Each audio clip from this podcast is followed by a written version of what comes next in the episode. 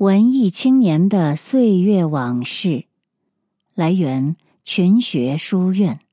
文章转载自公众号“叉烧往事”，作者叉烧。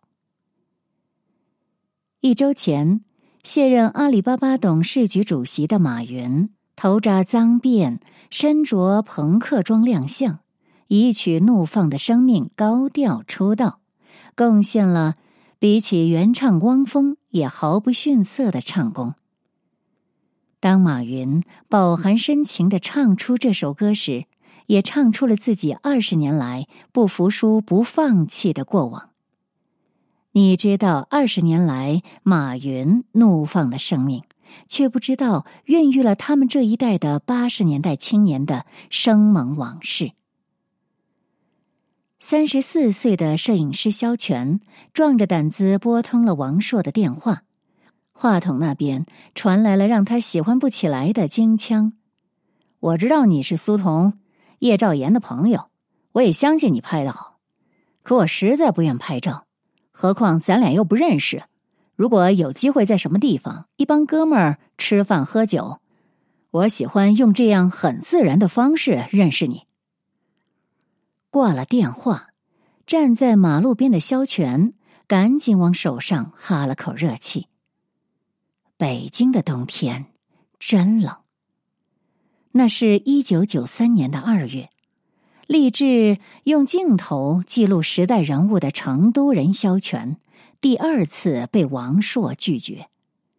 一九八六年到一九九六年，萧全用自己的相机拍下了那十年里中国文艺界最牛的牛鬼蛇神，然后出了一本摄影集《我们这一代》。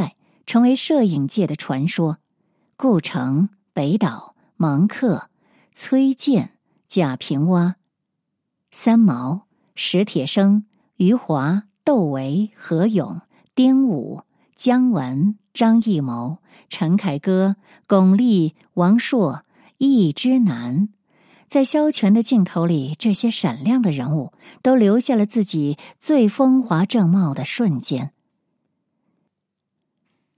在十三邀里，马东反问许知远：“你说现在的文化粗鄙了，那我们曾经精致过吗？”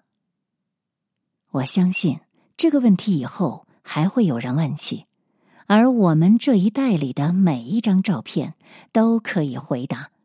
当然，我们曾经无比向往过精致，向往过自己思考的日子。一九八六年十二月。四川的星星诗刊举办了中国诗歌节，邀请了由刊物评选出的中国当代十大青年诗人，有顾城、北岛、舒婷和杨炼等。这些诗人被主办方请到了成都。那时候，诗人是顶级的流量明星，走到哪儿都能唤起人山人海的簇拥。跟着一帮写诗办刊物的朋友。萧全走进了这些用诗句叫醒时代的大脑，一听说要拍照片，顾城乐得直跳舞。他说自己最喜欢拍照了，又用手指了指头上的帽子，这是一个美国老太太送给我的。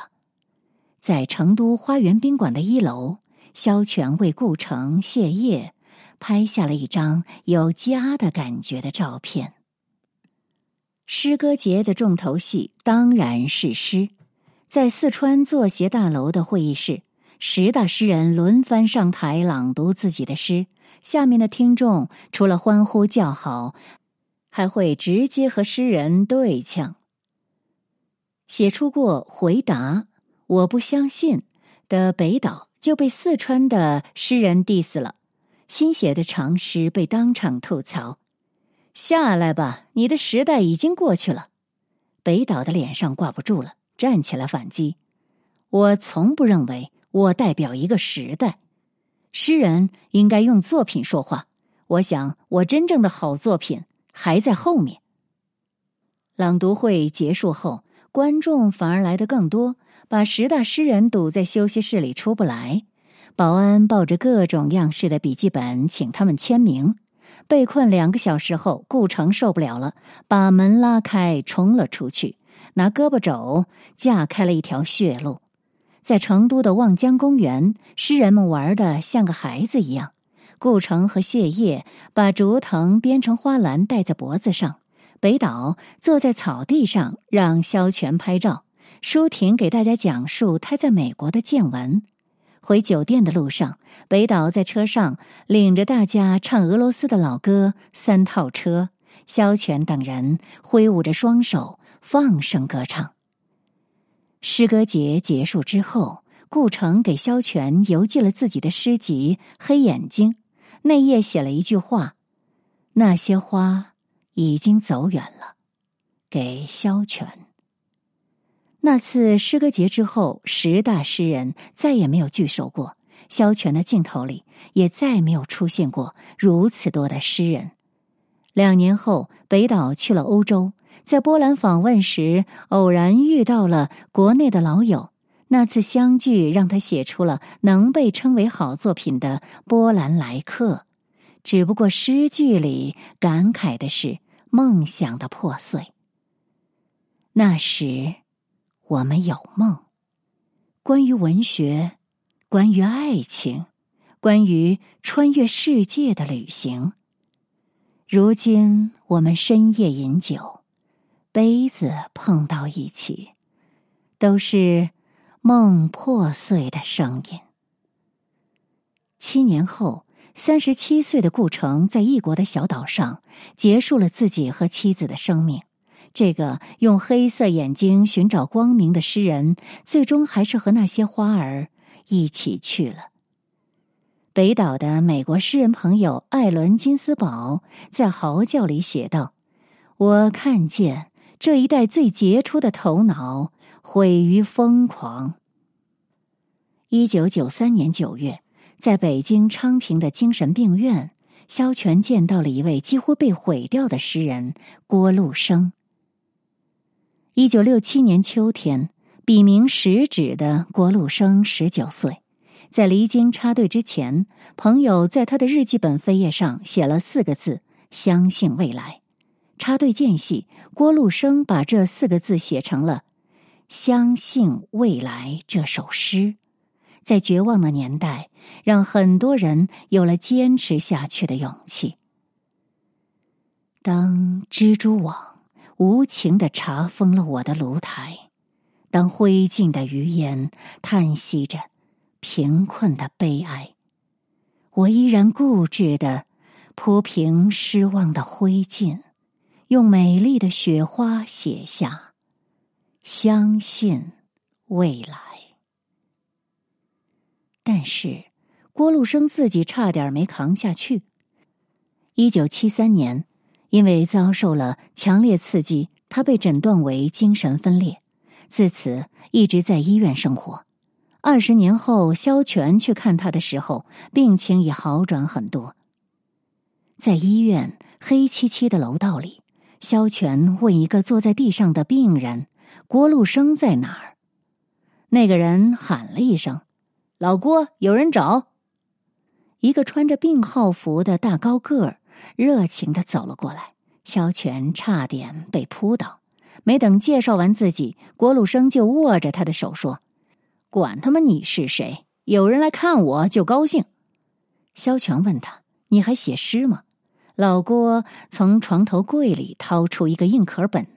里面有二十首没发表过的诗，然后自己忘情的背了起来。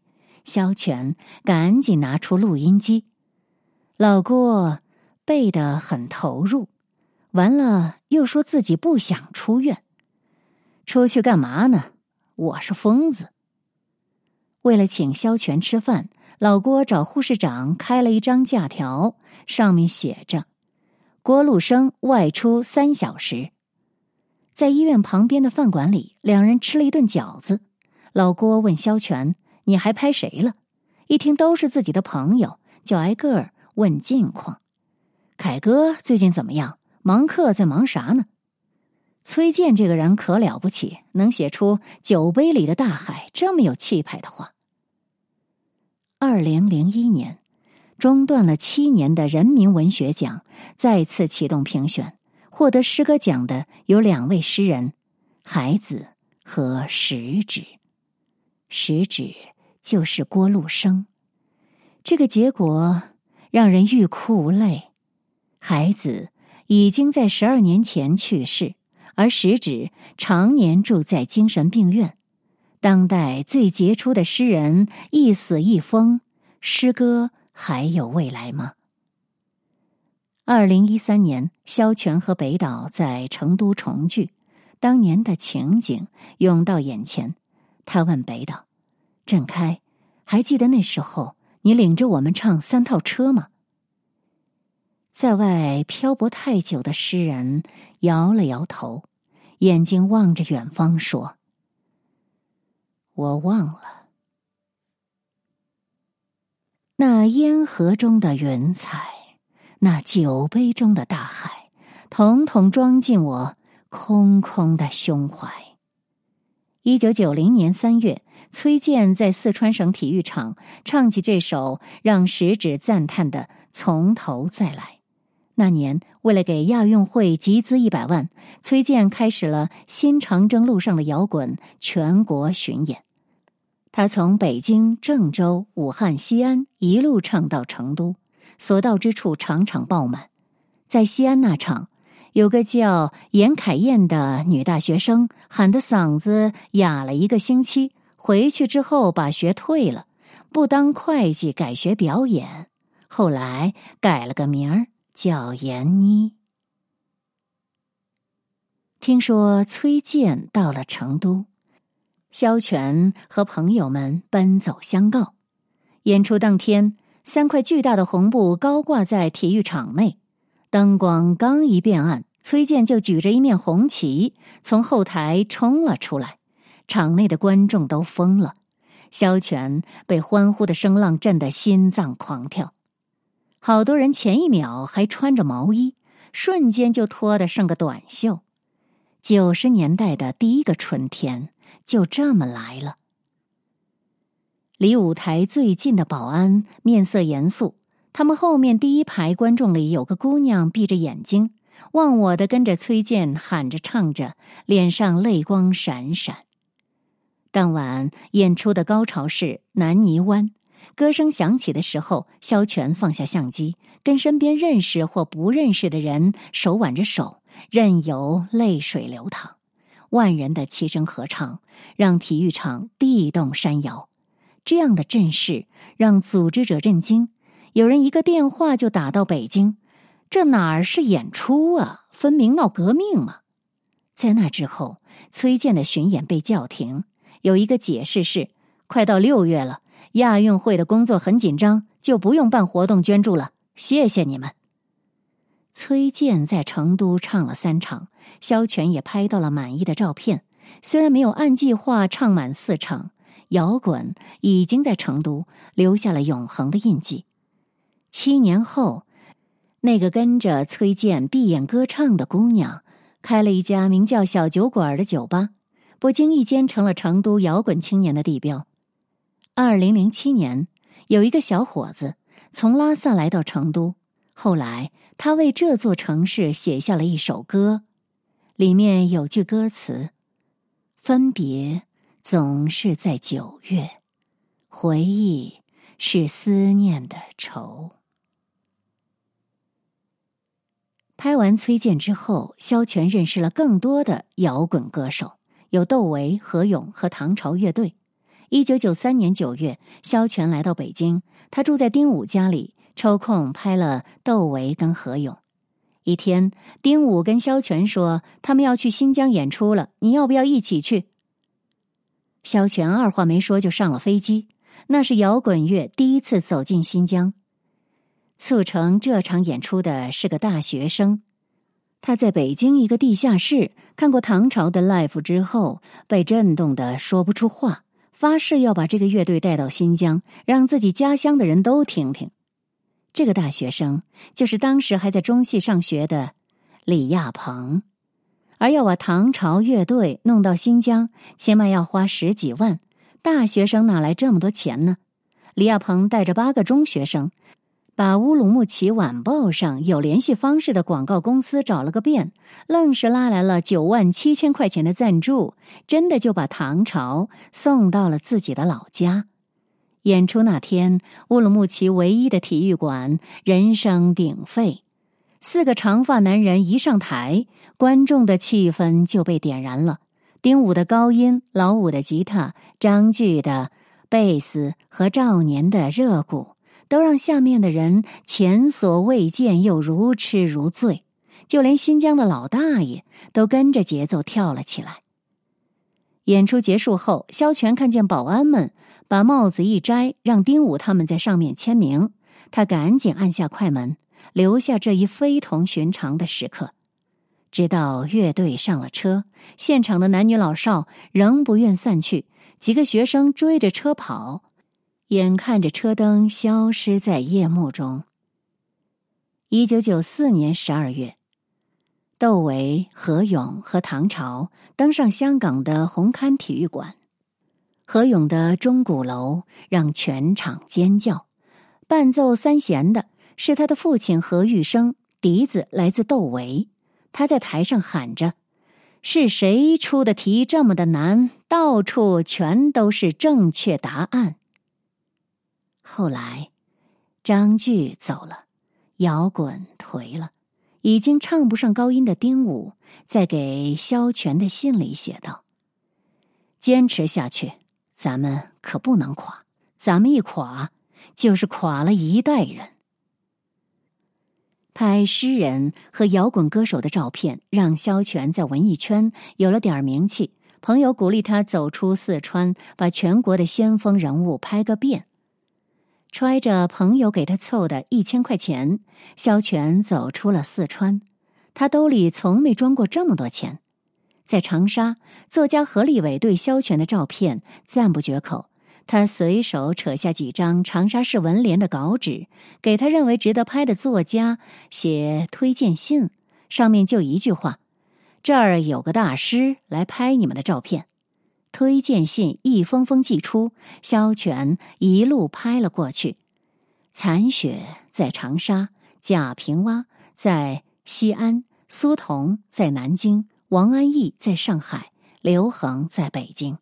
当年那个群星闪耀的文坛，常有平地惊雷。你不知道下一部轰动中国的小说会先从哪个城市爆发。萧全问西安的出租车司机：“你们西安有个了不起的大作家？”对方想都没想：“你再说俺们贾平凹吧。”在贾平凹家里，两个人聊起了作家三毛，因为这是他们不多的共同话题。萧全给三毛拍过照，贾平凹跟三毛神交已久，在他去世后写过《哭三毛》。萧全很幸运。如果再晚来两个月，就会和贾平凹擦肩而过。当时他开始构思一个长篇，马上就会外出封闭写作。两年后，废都出版，铺天盖地的盗版书霸占了全国的地摊。地摊的盗版卖的再火，作家还得该干嘛干嘛。就像大红灯笼高高挂，让张艺谋拿了威尼斯电影节的最佳导演。他的原著作者苏童是一如往常，还得挤在南京的一间阁楼里码字。南京的夏天酷热，苏童在屋里就穿了个裤衩儿。萧全跟他相视而坐，作家的形象让他意外。这大哥凭什么那么懂封建时代的女人呢？女人不易懂，女作家更是如此。王安忆就不喜欢那种把自己拍得很漂亮的照片。后来那张让他满意的照片，就是萧全在陪他买菜的路上拍的，背景是一条很具年代感的小巷。多年以后，萧全办影展，王安忆给他发了一条短信。原来那条小巷并不简单，向左拐。张爱玲的弟弟就住在其间，弄口则对着傅雷的家，而现在那一片的旧房已经都拆掉了。从成都一路向北，萧全终于走到了首都。北京有太多他想要拍的人，拍谁就先爱上谁，是萧全给自己总结的秘诀，要不然拍不出好照片。可是这条规则到王朔这里失了效，因为萧全实在对王朔爱不起来，渴望编辑部的故事尤其不喜欢看，再加上两次邀约失败，萧全在心里放弃了这位当红的作家。在建国门的华侨村，萧全见到了刘恒，这位北京作家圈的老大哥，正在给张艺谋的《秋菊》打官司写剧本。当知道萧全也是海军出身时，在海军当了六年兵的刘恒打开了话匣子，指着桌上吃剩的大饼说：“这是张艺谋刚剩下的，他去机场接巩俐了。”吃饭的时候，萧全傻傻的问刘恒：“看过《菊豆》没？”刘恒说：“看过，真他妈棒。”萧全又问：“知道剧本是谁写的吗？”刘恒用筷子指了指自己。萧全愣了一下，然后两人一起哈哈大笑。聊到王朔的时候，刘恒说：“那小子也是海军的，待会儿你就给他打电话，我替你说。”第二天下午，萧全终于走进了王朔的家门。王朔跟萧全想象的差不多。能侃会斗，但言谈间透着实在。萧全边听边笑，全然忘了之前有多不待见这位王老师，还留下了一张特严肃的照片。王朔说自己以前什么都写，没辙，为了活下去，别人给他一包钱，说来个电视剧吧，他就把自己关宾馆里闷着头攒一个剧本。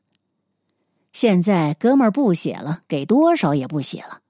成名之后的王朔很忙，肖全给他拍片的那个下午，就来了好几个电话，其中有一个是姜文打来的，他们正在美国拍《北京人在纽约》。挂了电话，王朔还接待了两波来访的媒体。二零零八年，王朔发表了迄今为止最后一部长篇小说《和我们的女儿谈话》。